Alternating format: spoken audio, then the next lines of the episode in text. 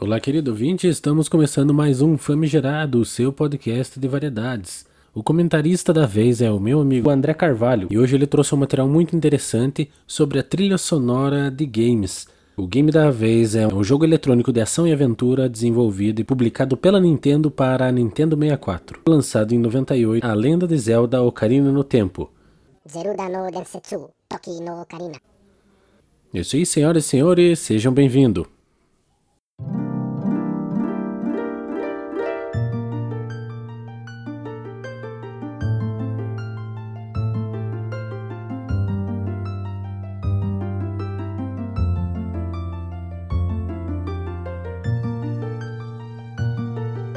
Fala galera, beleza? Meu nome é André e hoje eu venho comentar da trilha sonora de um jogo que é muito nostálgico para mim: Legend of Zelda Ocarina of Time, clássico absoluto do Nintendo 64 e um dos jogos mais bem sucedidos da série Zelda.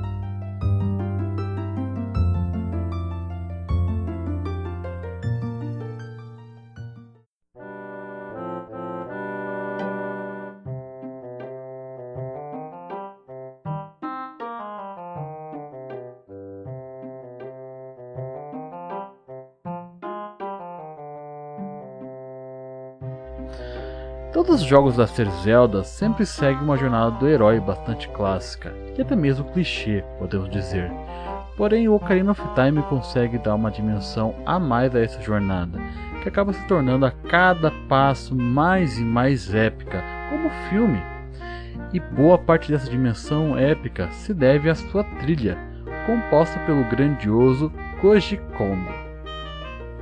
Koji Kondo é o homem por trás da trilha sonora dos jogos da Nintendo, desde o saudoso Super Mario Bros. de Nintendinho, no qual ele é responsável pela trilha clássica por trás de todo o jogo do encanador.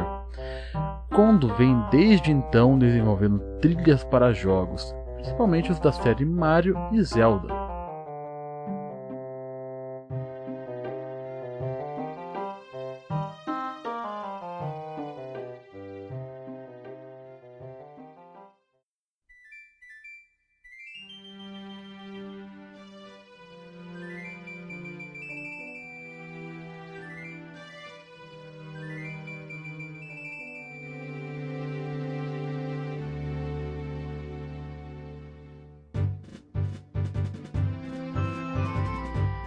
Uma das principais características de Koji Kondo é a versatilidade e capacidade dele de conseguir encaixar um tema de acordo com o ambiente ou jogo.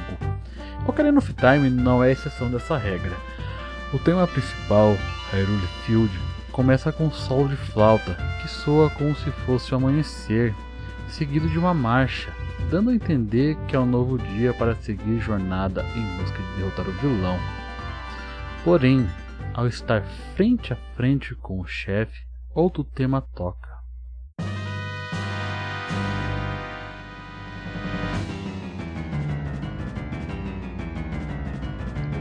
Dissonante, confuso, que provoca tensão no jogador e este tem que descobrir como derrotar o desafio.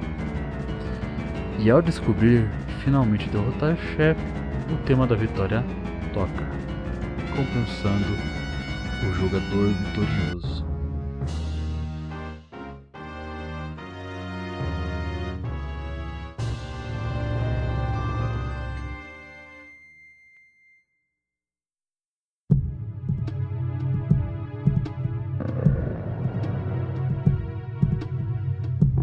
Kondo também, em vários momentos da trilha, explora o uso de som ambiente é, percussão para justamente é, é, através da trilha sonora ambientar o, o lugar em questão onde o jogador se encontra dentro do jogo.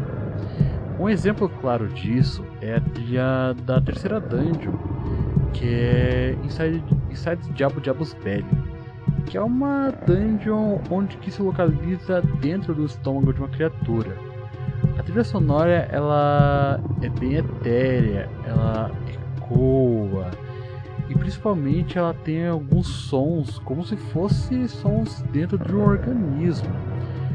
Então, dando ao jogador que está nessa dungeon a sensação de estar realmente presente neste ambiente.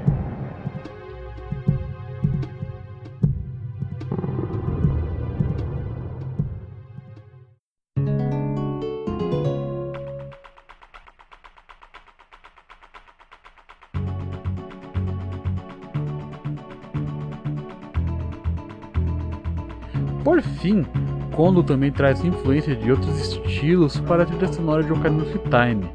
Um exemplo claro disso e está, que é muito evidente é o tema de Gerudo Valley, que é considerado por muitos o tema mais lindo do jogo. Gerudo Valley começa com um solo de violão e aí progride para uma cadência de flamenco e música hispânica no geral e, trazendo então essa versatilidade não somente contida naquela aquela ideia de uma trilha heróica com marchas, tudo isso, ou daquela questão ambiental, muitas vezes dissonante, muitas vezes etérea, mas também trazendo essa, varia, essa variância de estilos musicais.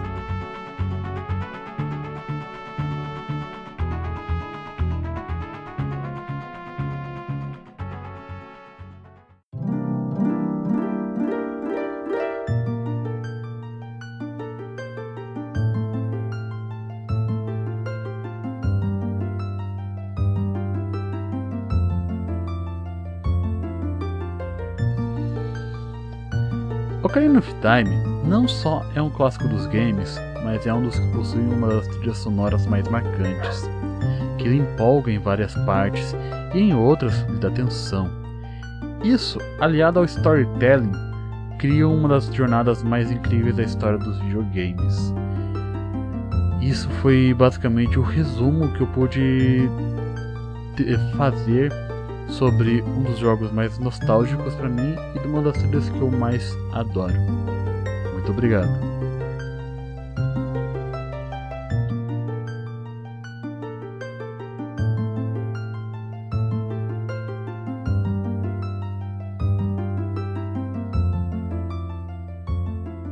E aí, o que achou dessa viagem no tempo? É muito interessante ouvir essas trilhas e fazer essa imersão nos games, né? Como as trilhas da Nintendo são muito bem feitas. Um crédito aí para os, para os produtores e programadores. Se você gostou, marque dois amigos que precisam ouvir esse episódio. Foi Gerado Podcast vai ficando por aqui. Um grande abraço e até a próxima.